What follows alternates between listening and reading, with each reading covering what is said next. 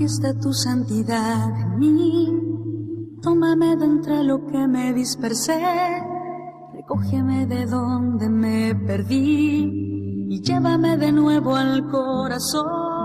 Comienza La Tierra Prometida, un espacio dirigido por Beatriz Ozores. Es el agua pura, inúndame, inúndame y todo se transformará en mí. Eres el agua viva, tú eres el agua pura, inúndame, inúndame y todo se transformará en mí. Buenas tardes, queridos oyentes de Radio María.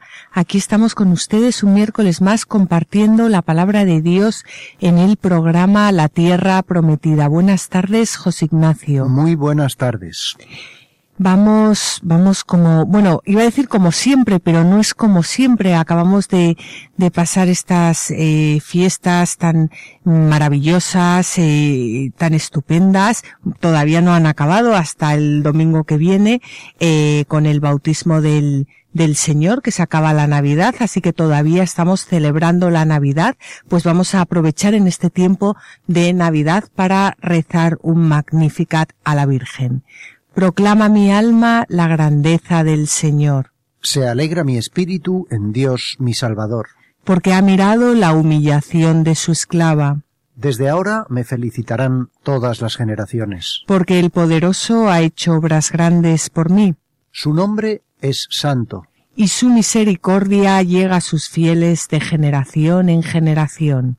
Él hace proezas con su brazo. Dispersa a los soberbios de corazón, Derriba del trono a los poderosos, y enaltece a los humildes, a los hambrientos los colma de bienes. y a los ricos los despide vacíos, Auxilia a Israel, su siervo, acordándose de la misericordia. Como lo había prometido a nuestros padres, en favor de Abraham y su descendencia por siempre.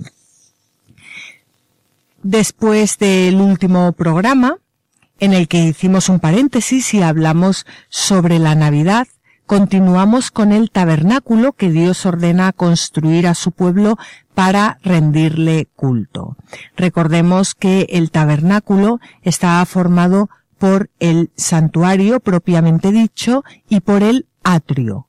El santuario, recordaban ustedes que se dividía en dos partes que quedaban separadas por un velo. Esto ya lo vimos en, en un programa anterior. Ese velo fue el velo que se rasgó eh, con la muerte de Jesucristo en la cruz. Por un, por una parte, eh, tenemos el Santa Santorum o Santo de los Santos, que era la parte principal del santuario porque se consideraba la morada del Señor. En ella se conservaba el arca de la alianza, que contenía las tablas de la ley, un vaso con el maná y la vara de Aarón.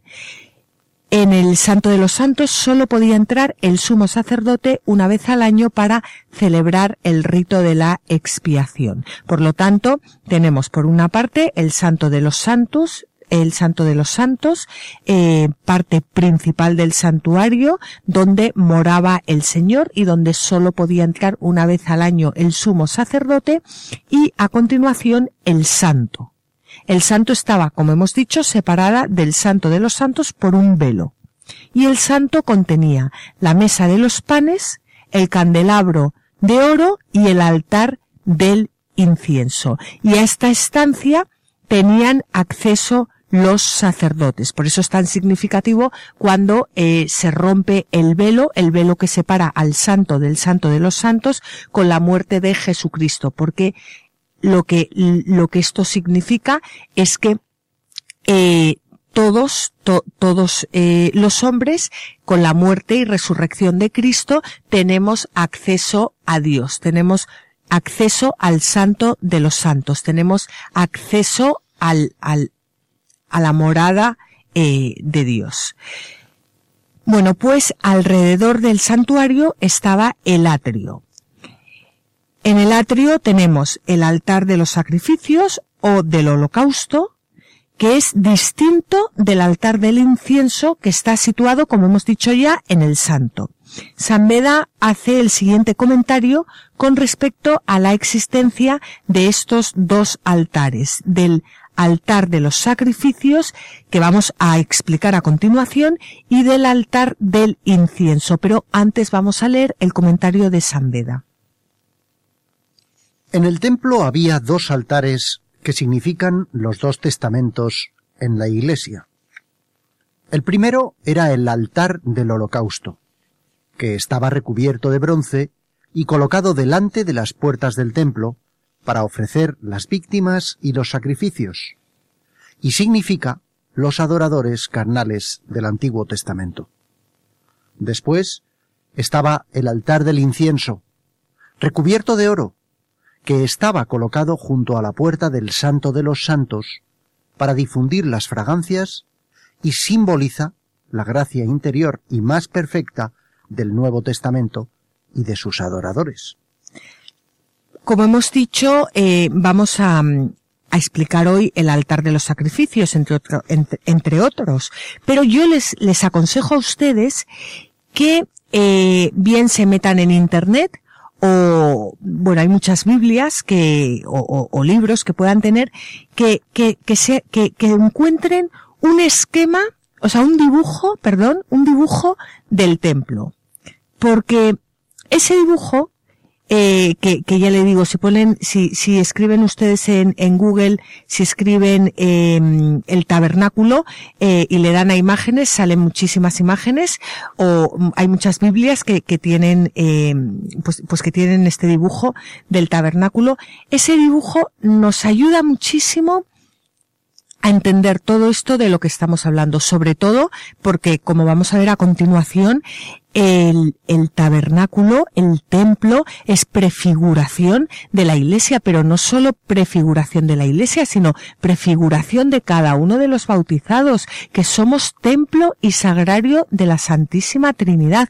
Por lo cual, por lo tanto, este, este dibujito, bueno, este dibujito que yo tengo delante y que, como he dicho, les aconsejo que se pongan delante, este dibujo es como una prefiguración de un retrato nuestro. O sea, si alguien comenzara a, a pintar un retrato de cada uno de nosotros, pues com podría comenzar pintando esto, porque, porque esto prefigura el, el templo de Dios, que como hemos dicho, no solo es la iglesia, sino que somos cada uno de los bautizados, que como eh, dice San Pablo, somos templo y sagrario de la Santísima eh, Trinidad. No sé si quieres añadir algo, José Ignacio. Bueno, podemos orientar a aquellos de nuestros oyentes que no tienen acceso a Internet en este momento y decirles que mm, esa imagen visual que nos estamos haciendo es la imagen de dos rectángulos, uno grande, que es el templo en general, y otro más pequeño que queda dentro de lo, del rectángulo del templo. Bueno, pues ese rectángulo pequeño en el cual están el santo y el santo y el Santa Santorum está colocado un poco a la izquierda, en el dentro del otro, pero a la izquierda, para que nos hagamos una idea. Muy bien. Pues ahora, eh, con esta idea que nos ha, con, esta explicación que nos ha dado José Ignacio, vamos a comenzar eh, con el capítulo 27 del Éxodo que nos describe el altar de los sacrificios que, como ya hemos visto, está en el atrio. Construirás el altar de madera de acacia, de cinco codos de largo y cinco codos de ancho. Será cuadrado y tendrá tres codos de alto. Harás unos cuernos en las cuatro esquinas, formando un solo cuerpo con el altar, y lo recubrirás de bronce. Harás recipientes para la ceniza, paletas, calderos, trinchantes y badiles. Todos estos utensilios serán de bronce. Harás para el altar un enrejado de bronce en forma de red, colocando en sus cuatro extremos cuatro anillas también de bronce. Lo sujetarás debajo del reborde del altar, de modo que la red llegue hasta la mitad del altar. Harás para el altar varales de madera de acacia y los recubrirás de bronce. Estos se introducirán por las anillas a ambos lados del altar cuando haya que transportarlo. lo harás hueco, con tablas, según se te ha mostrado en la montaña. El altar de los sacrificios o el altar de los holocaustos, que es lo mismo, es el altar en que se quemaban las víctimas ofrecidas a Dios. Estaba delante del tabernáculo, es decir, estaba dentro del dentro del tabernáculo, eh, pero mm, eh, en la entrada, en, en la entrada o cerca de la entrada, vamos. Es decir, que cuando se entraba en el tabernáculo, se entraba en el atrio y lo primero que se veía era el altar, el altar de, los sacrificios. Eh, estaba, como, eh, como hemos dicho, delante por la parte de oriente, al aire libre, como lo exigía la naturaleza de los actos que en él se cumplían. El altar se hacía para poder ser transportado. Tenía que ser fabricado de madera, pero cubierto de bronce, para que la madera no fuera destruida por el fuego, porque ahí es donde se quemaban las, las víctimas, ahí es donde se, eh, se, realizaban los, los sacrificios de los animales. Eh, era, era, mm, era transportado mediante unas barras que iban a sus costados. Más tarde sería transportado por los eh, levitas cada vez que Israel cambiaba de campamento. Bueno, pues la santidad del altar en que eran consumidas por el fuego las víctimas sacrificadas a Dios prefigura el sacrificio pascual de Cristo que celebramos en la Eucaristía y así nos lo explica Orígenes. Si te resulta clara y manifiesta la antigua costumbre de los sacrificios, veamos qué contienen estas cosas de acuerdo a un entendimiento místico. Oíste que hay dos santuarios. Uno, por así decirlo, visible y evidente para los sacerdotes, y otro que es como invisible e inaccesible. Excepto el sumo sacerdote, todos los demás se encuentran fuera. Considero que este primer santuario puede ser entendido como esta iglesia en la que somos puestos en carne, en la que los sacerdotes ofician ante el altar del holocausto, con aquel fuego del que Jesús dijo, vine para poner fuego a la tierra y cuánto deseo que sea encendido. Y yo no quiero que te admires porque este santuario sea patente solo para los sacerdotes. En efecto, todos los que han sido ungidos con el crisma del sagrado ungüento han sido hechos sacerdotes, como Pedro también dice a toda la iglesia, pero vosotros sois una raza elegida, un sacerdocio real, un pueblo santo. Luego sois una raza sacerdotal, y por ello accedéis al santuario. Bueno, pues este comentario que acaba de leer José Ignacio de Orígenes es un poco lo que comentábamos antes, la importancia del, de, de cuando se rasga el velo del templo con la muerte de Jesucristo, porque tras la muerte y resurrección de Jesucristo, eh, a través del sacramento del bautismo, nosotros mm, mm, somos eh, somos hijos de Dios y participamos eh, participamos en los tres eh, ministerios de, de Cristo. Cristo es profeta, sacerdote y rey.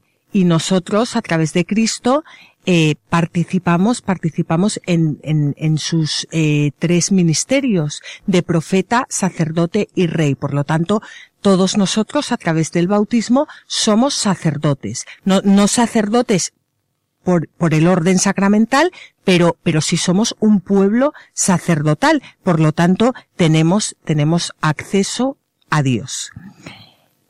El altar tenía forma cuadrada de dos, dos metros y medio de largo por dos metros y medio de ancho y un metro y medio de alto. Y estaba abierto por arriba y por abajo. Claro, allí se quemaban las, las víctimas, por lo tanto no podía estar cerrado. Lo que se hacía es que se llenaba de, de tierra o de piedras. En los cuatro extremos del altar había cuatro cuernos revestidos de bronce. En la literatura bíblica, el cuerno es símbolo de poder por lo que los cuernos del altar de los holocaustos significan la fuerza y el poder de Dios que protege a sus fieles. Y así lo podemos leer, eh, bueno, lo podemos leer a través de varios pasajes de, de la Sagrada Escritura, pero nosotros hemos querido elegir dos. El primero es Números 24.8. El Dios que lo saca de Egipto es para él como el cuerno del búfalo. Devora los pueblos, sus rivales, quebranta sus huesos, les clava sus flechas. Claro, es que eh, sabes, José Ignacio, que antiguamente los, los, los pueblos vecinos también utilizaban los cuernos para, para sus santuarios. Claro, Israel está, está ahí metido en medio, entonces, eh, es lo que hemos hablado muchas veces en los programas, que Dios no, no hace cosas raras, Dios no saca a su pueblo y lo lleva a la luna, sino que Dios le va enseñando dentro de, de, de, sus costumbres. Entonces esos cuernos para los pueblos vecinos representaban la fuerza de, de sus dioses, de sus múltiples, múltiples dioses, pero, pero Dios enseña al pueblo de Israel cómo eh, eh, la fuerza, la fuerza eh, de esos cuernos representa la fuerza del Dios verdadero, que es Él mismo que puede con, con, el resto de los dioses. Y luego vamos a leer también un, un pasaje del libro de Judith, el capítulo 9, versículos 7 al 9. Pues bien, los asirios han aumentado su poder alardean de sus caballos y de sus jinetes, presumen de la fuerza de su infantería, ponen su esperanza en el escudo, la lanza, el arco y la honda, y no reconocen que tú eres el Señor, quebrantador de guerras. Tu nombre es el Señor. Que tu poder acabe con su fuerza. Derriba su brío con tu furor, porque quieren profanar tu santuario contaminar la morada donde descansa tu glorioso nombre y cortar con la espada el cuerno de tu altar. Considera su soberbia, envía tu ira sobre sus cabezas. Pon en mi mano, que soy viuda, la fuerza para hacer lo que me he propuesto.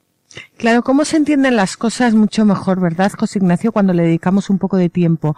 Porque dice, dice aquí, considera eh, sí, creo que era esto. Ah, no, perdón, un poco antes. Dice que quieren cortar con la espada el cuerno de tu altar. Claro, si una persona que lee esto, si no, si no se ha metido en ello, es que, que, que puede significar eso, o sea, le suena chino y claro, hoy en día dice, dicen las personas y, y, y desgraciadamente lo, muchos católicos, es que esto es de otro tiempo, esto no está escrito para mí, pero es porque no lo entendemos, porque cortar con la espada el cuerno del altar de Dios es realmente lo que queremos un poco hacer todos, unos más y otros menos, pero es quitarle el poder a Dios para dárnoslo a nosotros mismos. José Ignacio se sonríe, sonríe. no, no quieres añadir nada. No. Bueno, pues eh, estos cuernos eran, eran untados con la sangre de las víctimas sacrificadas y eh, más tarde los fugitivos, al agarrarse a ellos, conseguirían el derecho de asilo. Claro, era, era impresionante lo que, lo, lo que la, las, lo que significaba eh, todo, todas estas cosas para el antiguo pueblo eh, de Dios y el poco significado que, que desgraciadamente tienen ahora para, para muchos de nosotros que no entendemos eh, ni lo que es el altar, ni lo que significa, ni por qué se encienden unas velas un día y otras velas otras, ni eh, mm, no sé, yo creo que cuando, cuando volvemos al significado de las cosas y cuando volvemos a, a los símbolos y los entendemos, eh, nuestra vida espiritual avanza bueno, sobre todo porque estamos viendo, de acuerdo con lo que nos acabas de ver, de, de, de explicar, Beatriz, que no es un significado mm, tal vez metafórico, como tal vez Claro. alguno podía imaginar, sino que es puramente físico, el cuerno del altar, ¿no? Yo, me pasa lo que, lo que di, lo que tú estabas contando. Probablemente si esto lo hubiésemos leído en otra circunstancia, y sin los antecedentes que estamos analizando, pues efectivamente hubiésemos pensado que esto tendría un, significado, pues, que, te digo yo? Misterioso, ¿no? Un tanto, eh, ¿cuál es la palabra? cabalístico, tal vez. Sí, y bueno, pues yo quería, antes de continuar, eh, quería comentar el último versículo que hemos leído. Eh, les recordamos que estamos en el capítulo 27 del libro del Éxodo y, y José Ignacio acaba de leer el versículo 1 al 8. Bueno, pues el 8 dice, lo harás hueco o sea, el altar, lo harás hueco con tablas según se te ha mostrado en la montaña. Bueno, el altar de los sacrificios debe ser hueco.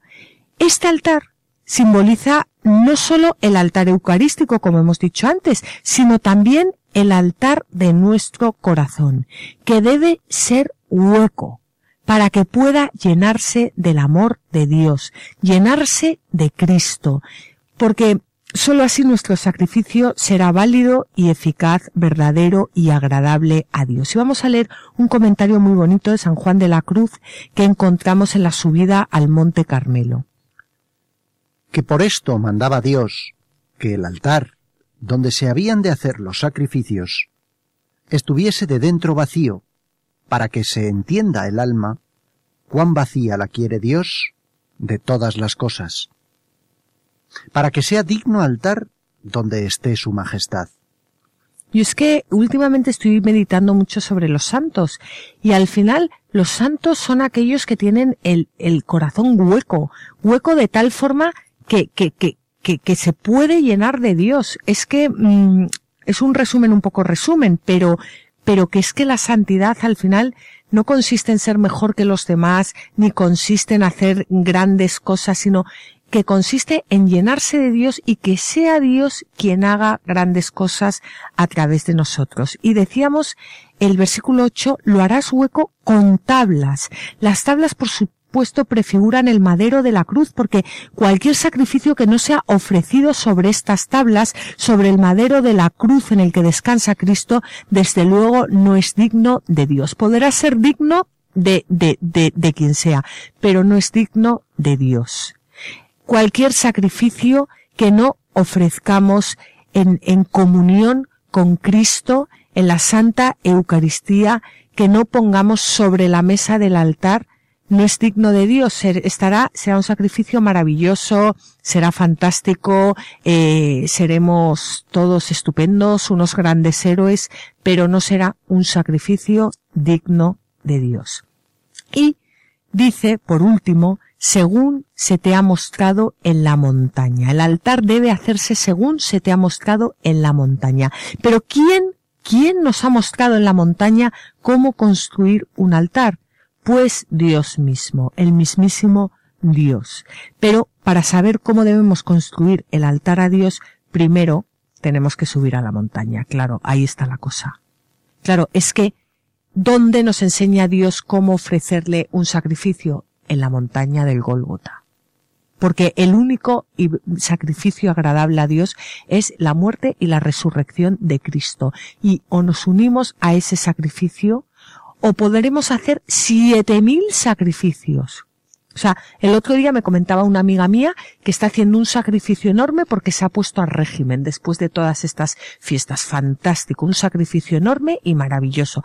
Pero ese sacrificio Sí, si no es un sacrificio que se ofrece a Dios, pues es, es un sacrificio maravilloso, pero no es un sacrificio agradable a Dios tampoco es que le desagrade, es que ni le va ni le viene, porque es que no se le ha ofrecido a Dios. O sea, la valía de nuestros sacrificios es cuando se ofrecen a Dios en el altar de la Eucaristía y se unen al sacrificio de Cristo, que es el único sacrificio agradable a Dios y eficaz en sí mismo. Esto que estás explicando, Beatriz, yo creo que nos trae también eh, eh, a la memoria, nos, vamos, a mí me está, me está viniendo esa imagen visual, lo hemos comentado en otros programas, de Abraham y el sacrificio de Isaac. Eh, Abraham y el sacrificio de Isaac, luego Moisés en el monte Sinaí y como tú has dicho, luego Jesucristo en el Gólgota, ¿no? Serían esos tres momentos en los cuales estamos viendo tres fases de esa historia de la salvación, ¿no? tres fases de un templo, porque evidentemente, evidentemente, aquel altar que construye probablemente simplemente poniendo unas ramas en el, en el suelo para hacer el sacrificio de su hijo, aquello era un templo. Para Claro. Abraham. Claro, por supuesto, por supuesto.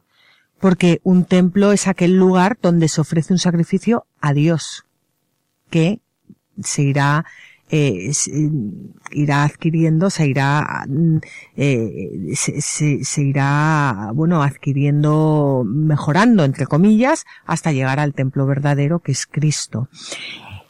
Pues, eh, dicho esto, podríamos todos hacer una pequeña oración. Dios mío, crea en mí un corazón puro, es decir, crea en mí un verdadero altar donde yo pueda junto a tu Hijo Jesucristo ofrecerte mi vida entera por amor. Y ahora me gustaría volver al primer versículo que dice, construirás el altar de madera de acacia, de cinco codos de largo y cinco codos de ancho. Será cuadrado y tendrás tres codos de alto.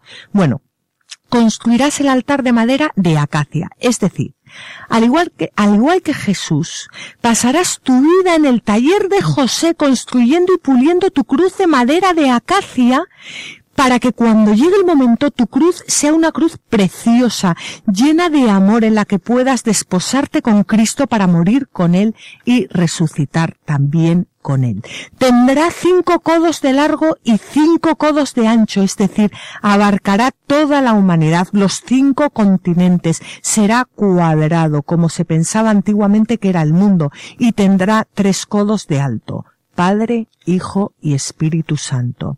Y este altar, por supuesto, y ya lo hemos dicho, era prefiguración del altar que salvará al mundo, la cruz de Cristo que ha venido a salvar a todos los hombres y que hoy te pide a ti que unas a Él, que te unas a Él, que, que te unas a Él con tu pequeña cruz para que Él pueda continuar salvando a la humanidad a través de tu unión con Él. Señor, tú tienes palabras de vida. Señor, tú tienes palabras de amor. Y dime a quién iré, a quién buscaré. Y dime a dónde iré sin ti. Dime a quién iré, a quién buscaré.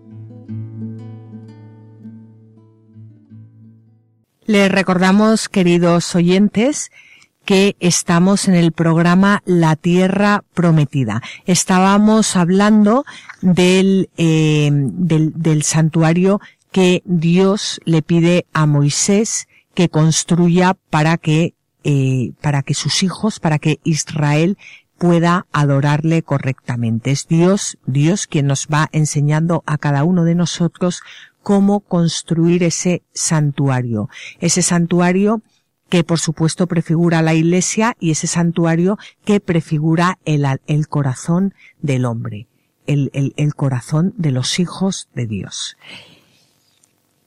habíamos hablado del altar de los sacrificios y ahora vamos a continuar con el atrio atrio del tabernáculo. Ya habíamos comentado al principio del programa eh, cómo se dividía el cómo se dividía el tabernáculo y vamos como como hemos dicho a comentar ahora cómo era el atrio en el que se congrega el pueblo. Habíamos dicho que el pueblo se congrega en el en el en el atrio y solo los sacerdotes tienen entrada a lo que es el, el, el santuario en sí, al, al, al santo y el, el, el sumo sacerdote ex, únicamente al santo de los santos. Bueno, pues vamos a, vamos con el atrio. Estamos en el capítulo 27 del Éxodo y vamos a leer los versículos 9 al 15. Levantarás también el atrio del tabernáculo. Por el lado del Negev, al sur, tendrá un cortinaje de lino torzal de una longitud de cien codos a lo largo de ese lado sus veinte columnas y sus veinte basas serán de bronce, los ganchos de las columnas y sus aros de plata. Lo mismo en el lado norte. Habrá un cortinaje de cien codos de longitud, con veinte columnas y veinte basas de bronce, los ganchos de las columnas y sus aros de plata. A lo ancho del atrio, en el lado occidental, Habrá un cortinaje de cincuenta codos, con diez columnas y diez basas. En el lado oriental, la anchura será también de cincuenta codos. En él habrá quince codos de cortinaje con sus columnas y sus basas desde un extremo. Y desde el otro extremo, también quince codos de cortinaje con sus columnas y sus basas. Pues mientras estás leyendo esto, José Ignacio, estaba yo pensando que, que claro, esto a lo mejor nos puede parecer pues un, tanto extraño, ¿no? Muy geométrico. Sí, pero, pero claro, nos olvidamos de, de que estamos hablando de, de unas personas que estaban tirados en el desierto. O sea, que, que es que vivían entre el ganado, que es que esto es como como, como, como una catedral, o sea, es que, es que esto, esto para, para la vida mm, que llevaban, nómada, y, y, y, esto, esto era, eh, o sea, que, que, que es que, mm, lo que, lo que, lo que se nos quiere también decir un poco es que, que, que para, para dar culto a Dios es necesario mm, poner lo, lo mejor que tenemos. O sea, no con ello se, quiero decir que solo se le pueda dar culto a Dios en grandes catedrales, sino no, no estoy diciendo eso, sino lo que tenemos, seamos pobres o seamos ricos, Dios exige lo mejor que tenemos. Si somos pobres como eran estos, pues, pues, pues un santuario como el que estaban, y si somos ricos, pues, pues, pero lo mejor que tenemos. Eso, eso es lo, lo, lo propio del hombre que quiere dar culto a Dios, no solo eh, con su corazón, eh, que eso es importantísimo, pero, pero con, con, con su persona, con sus bienes y con todo lo que tiene. Claro, porque manifiesta una predisposición a poner a Dios por delante de todas las cosas, ¿no? Exacto. Bueno, pues el atrio del, del santuario era un rectángulo amplio de unos 42 metros de largo por 21 de ancho y estaba rodeado de columnas con basas de bronce. En este recinto podía entrar el pueblo cuando venía a adorar al Señor, hacerle alguna ofrenda o sacrificio en cumplimiento de sus votos. Vamos a ver, esto es importante. Eh, podía entrar el pueblo cuando venía a adorar al Señor. O sea, no, no, no, al templo no se iba a pasar el rato, ni se iba a charlar, ni se iba, al templo se iba a adorar a Dios.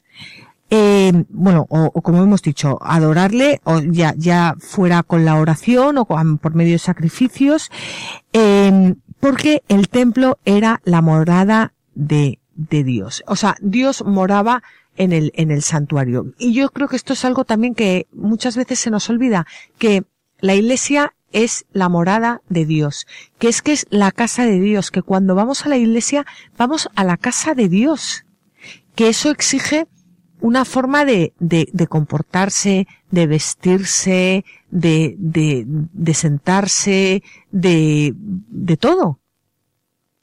Y, y bueno, pues, eh, como hemos dicho, dentro de, de, del atrio estaba, estaba el altar de los, de los sacrificios que acabamos de describir y estaba lo que era propiamente el eh, santuario. Bueno, de una a otra columna se tendrían cortinas con anillos de plata. Por la parte de oriente, que es donde estaba la entrada, las cortinas eh, centrales eran de, de, de, labor más rica. Y estas cortinas separaban como ya hemos dicho antes, este lugar sagrado del resto del campamento. Vamos, eh, vamos a, a, leer, vamos a leerlo en los siguientes versículos que nos habla de la entrada al atrio. A la entrada del atrio habrá una cortina de veinte codos de púrpura violácea, púrpura escarlata y carmesí, y lino torzal artísticamente recamada con sus cuatro columnas y sus cuatro basas. Todas las columnas que rodean el atrio tendrán aros de plata, sus ganchos serán también de plata y sus basas de bronce.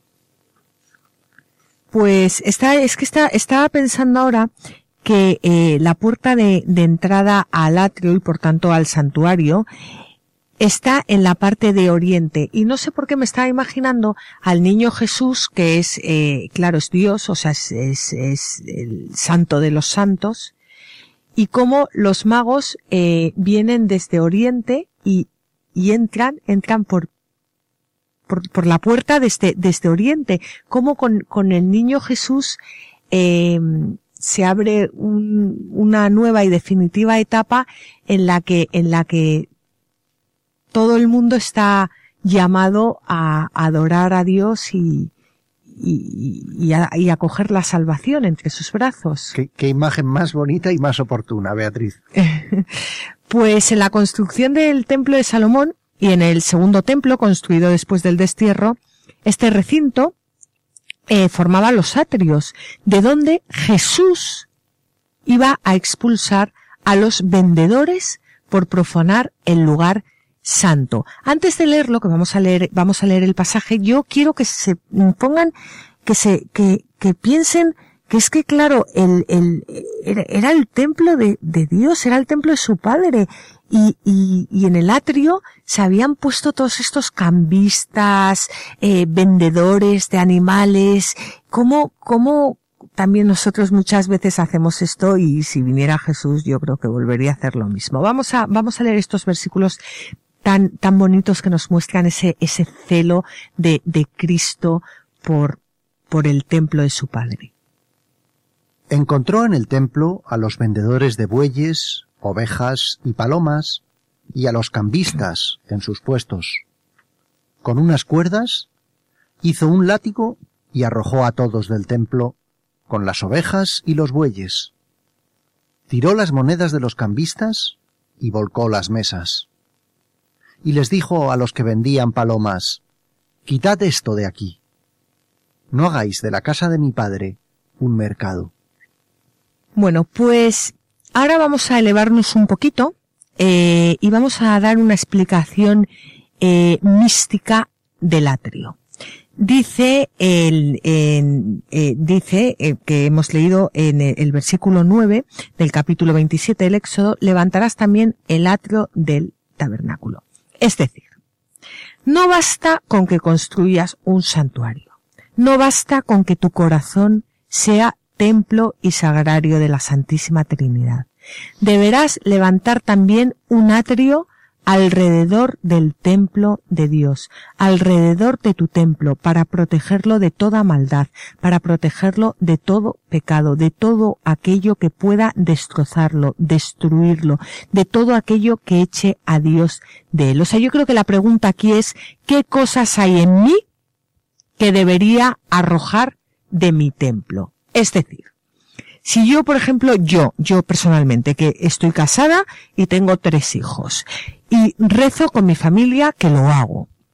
Rezo con mi familia eh, lo que puedo porque como bien saben ustedes pues pues luego la vida eh, pues uno pues el trabajo los estudios pero rezamos. Sobre todo intentamos eh, siempre que podemos ir a, a, a misa juntos y rezar el rosario todos los días en familia.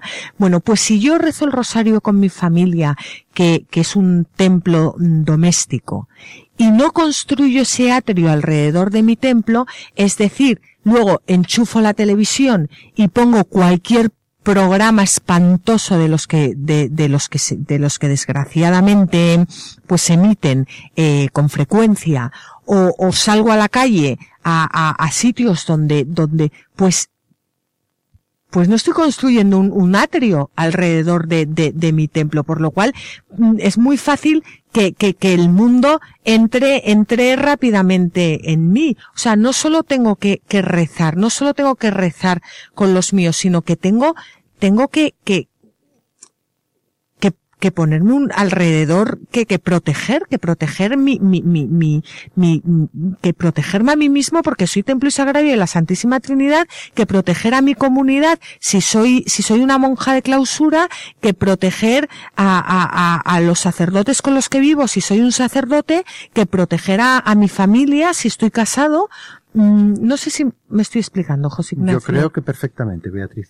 Bueno, pues yo he visto todo esto en estas, en estas eh, lecturas y cómo Dios nos invita a, a protegernos, ¿eh? a protegernos. Lo que se dice siempre, ser del mundo, eh, estar en el mundo, perdón, sin ser del mundo. Pero para estar en el mundo sin ser del mundo hay que ser contemplativo. Es que si no, uno no es contemplativo, al final acaba ahogado en, en, en este mundo. Es que yo no, no, encuentro otra forma, pero a lo mejor la hay, ¿eh? Bueno, pues vamos a seguir con, con las lecturas y vamos a leer ahora eh, los versículos 18-19 del capítulo 27 del Éxodo. La longitud del atrio será de cien codos, la anchura de cincuenta por ambos lados y la altura de cinco codos todo de lino torzal, y las basas de bronce, todos los utensilios del tabernáculo para todos los servicios, con todos sus clavos, y todos los clavos del atrio serán de bronce.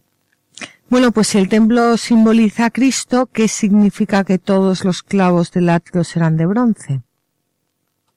Claro, es que, que, que, que, eh, bueno, yo no sé, es que, que, que, qué gozo es leer esto, eh, viendo, viendo, eh, conociendo, mm, o sea, a la luz del Nuevo Testamento, qué, qué gozo produce en el alma. O sea, qué, bonito, qué... Bueno, pues ahora vamos a continuar con el aceite de las lámparas. Eh, versículos 20 al 21. Ordenarás además a los hijos de Israel que traigan aceite puro de oliva molida para alimentar permanentemente las lámparas. Aarón y sus hijos las mantendrán a punto para que ardan de la noche a la mañana delante del Señor, en la tienda de la reunión, fuera del velo que cuelga delante del testimonio. Es ley perpetua para los hijos de Israel, de generación Pues dice, dice, le dice Dios a Moisés, ordenará, ordenarás además a los hijos de Israel. Los hijos de Israel son quienes deben construir el santuario de Dios. O sea, Dios ordena a los hijos de Israel que construyan el santuario con el que Él eh, va a ser alabado, etcétera. No son los idólatras, ni los paganos, ni los herejes, no. somos los hijos de Israel, los hijos de la Iglesia, los que debemos construir el santuario de Dios. Y otra cosa muy distinta es que el santuario de Dios está abierto a todas las naciones, a todos los pueblos, a toda la tierra, pero somos los hijos de Dios los que debemos levantarlo. ¿Por qué? Porque solo los hijos de Dios, los hijos de Dios a través del bautismo, eh, podemos ofrecer a Dios un santuario puro y limpio donde su palabra pueda ser proclamada y su Hijo ofrecido en sacrificio para la salvación de toda la humanidad. Cualquier persona puede construir un templo de piedras, cualquiera. De hecho, se construyen millones de templos alrededor del mundo, se construyen templos a Mahoma, a Buda, etcétera, etcétera, etcétera. Pero solo los hijos de Dios, los hijos del Dios de Abraham, Isaac y Jacob, saben lo que de verdad agrada al Dios verdadero. ¿Por qué? Porque lo que de verdad agrada al Dios verdadero es el sacrificio de su Hijo Jesucristo. Entonces, mm, lo, ¿Todos aquellos hombres que no conocen a Jesucristo se pueden salvar? Sí. Por supuesto, por el sacrificio de Jesucristo, por su muerte y por su resurrección, aunque no le hayan conocido jamás. Pero la forma de dar verdadero culto a Dios, al Dios de Abraham, al Dios de Isaac, al Dios de Jacob, la forma de dar verdadero culto a, Dios Hijo, a Dios Padre y a Dios Espíritu Santo es a través del sacrificio de Jesucristo que celebramos en la Santa Eucaristía. Y no hay otra forma. Por eso, por eso somos los hijos de Dios los que tenemos que construir esos templos. No sé si me he explicado bien, José Ignacio. Dice que sí. Bueno, yo espero que sí, porque no, no, no es que luego es que me dicen que soy una radical. No, es que esto no es cuestión ni de, ni de radical ni de no radical. Bueno, empezando porque el primer radical fue Jesucristo que dijo quien no está conmigo está contra mí.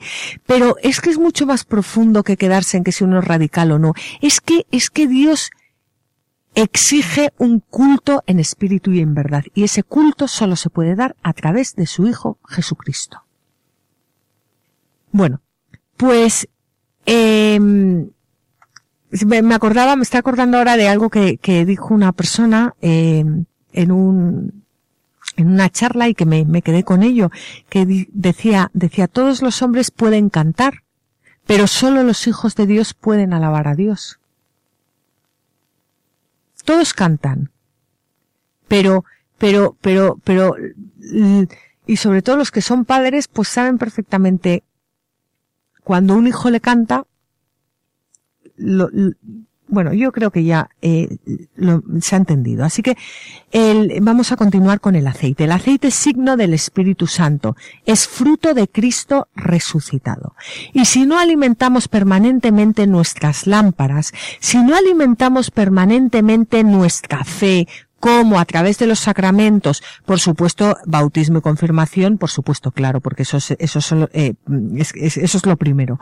Pero, pero cómo alimentamos nuestra fe a través del sacramento de la Eucaristía y, y claro, y del sacramento de la penitencia. El sacramento de la Eucaristía decimos en, en, en, cuando celebramos la Eucaristía, este es el sacramento de nuestra fe es el sacramento de nuestra fe, es lo que necesitamos para mantener siempre esas lámparas encendidas, porque si no se acaban apagando, como ocurrió con las vírgenes necias. Y vamos, vamos a, vamos a leer la historia de la, de las vírgenes necias. El reino de los cielos será como diez vírgenes que tomaron sus lámparas y salieron a recibir al esposo. Cinco de ellas eran necias y cinco prudentes. Pero las necias, al tomar sus lámparas, no llevaron consigo aceite. Las prudentes, en cambio, junto con las lámparas, llevaron aceite en sus alcuzas. Como tardaba en llegar el esposo, les entró sueño a todas y se durmieron. A medianoche se oyó una voz. Ya está aquí el esposo. Salid a su encuentro. Entonces se levantaron todas aquellas vírgenes y aderezaron sus lámparas.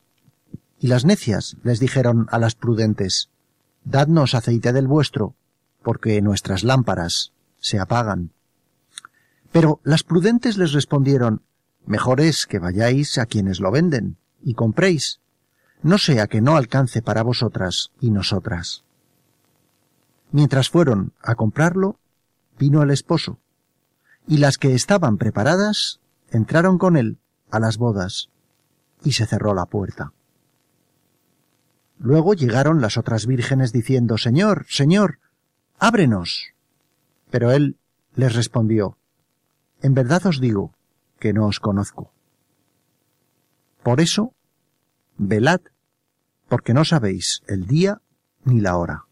Pues a mí esta, esta parábola me impresiona porque eran, eran diez vírgenes, o sea, y, y cinco de ellas eran necias, es decir, o sea, no, no eran, no, no eran eh, asesinas, ni eran prostitutas, ni eran, mm, ni eran malas siquiera, eran necias, necias que viene de nesciare, no saber es que no sabían, pero no sabían porque no les estaba la gana de saber. Entonces, ¿qué pasa? Que claro, que les entraba el sueño y se dormían, que es lo que, lo que pasa hoy en día, que claro, dice la, muchas personas dicen, es que yo me aburro en misa, pues esto es lo que le pasaba a las vírgenes necias, que les entraba sueño a todas y se durmieron porque no sabían, no conocían, no conocían al esposo, por lo cual les aburría el mero hecho de que les hablaran del esposo. Y claro, vino el esposo y estaban durmiendo. Es una, es una parábola, a mí desde luego me, me bueno, me, me encanta, eh, me, me, encanta leerla y, y, y meditarla, que, que, muchas veces no hace falta ser muy malo, muy malo, muy malo para, mm, para hacerlo mal. Es que es, es el, el no poner nuestra inteligencia al servicio de Dios y nuestro conocimiento y nuestras ganas de conocerle y de, y de amarle y de, y de, y de seguirle. Bueno, por supuesto el esposo, claro, representa a Jesucristo y eh, las vírgenes, pues eso, son las personas invitadas a la boda, es decir, a la alianza esponsal de Dios con su iglesia, a lo que estamos invitados todos. Y eh, la enseñanza es muy clara, no es suficiente con que estemos en la iglesia. No es suficiente, no es suficiente con que estemos en la iglesia esperando sin más el acontecimiento definitivo. Hay que mantener viva la fe a través de los sacramentos. Y así nos lo dice San Agustín. Vela con el corazón, con la fe, con la esperanza, con la caridad, con las obras. Prepara las lámparas. Cuida de que no se apaguen. Aliméntalas con el aceite interior de una recta conciencia. Permanece unido al esposo por el amor, para que él te introduzca en la sala del banquete, donde tu lámpara nunca se extinguirá. Bueno, pues yo creo, José Ignacio, que con este comentario de San Agustín podemos terminar hoy. ¿Te parece? Me parece. Bueno, pues eh, estaremos de nuevo con ustedes la, en, dentro de 15 días, el 22 de enero, ya saben que el miércoles que viene eh, pueden escuchar el programa Hagamos Viva la Palabra de Adolfo Galán. Si quieren ustedes escribirnos, pueden hacerlo a través de mail, del mail eh, a la tierra prometida, todo en minúsculas, arroba radiomaria.es. También pueden pedir programas grabados de, de, de, este programa o de cualquier otro en el teléfono 902 500 518 a través de la página web www.radiomaria.es. Y también si quieren escuchar eh, los programas, eh, pueden hacerlo en, eh, a través de internet en www.latierraprometida.es. Y como siempre, les animamos a que cojan sus Biblias y no dejen de leerlas, meditarlas y rezarlas, porque en los libros sagrados el Padre que está en los cielos sale amorosamente al encuentro de sus hijos para conversar con ellos. Mis ya no harán daño a nadie, mis montes se harán camino para todos. Mi pasto abundante medicina será para todo el que coma de mí. Yo seré la tierra que emana leche y miel. Así concluye en Radio María La Tierra Prometida, con Beatriz Ozores. Tú eres el agua pura, inúndame, y todo se transformará en mí. Tú eres el agua viva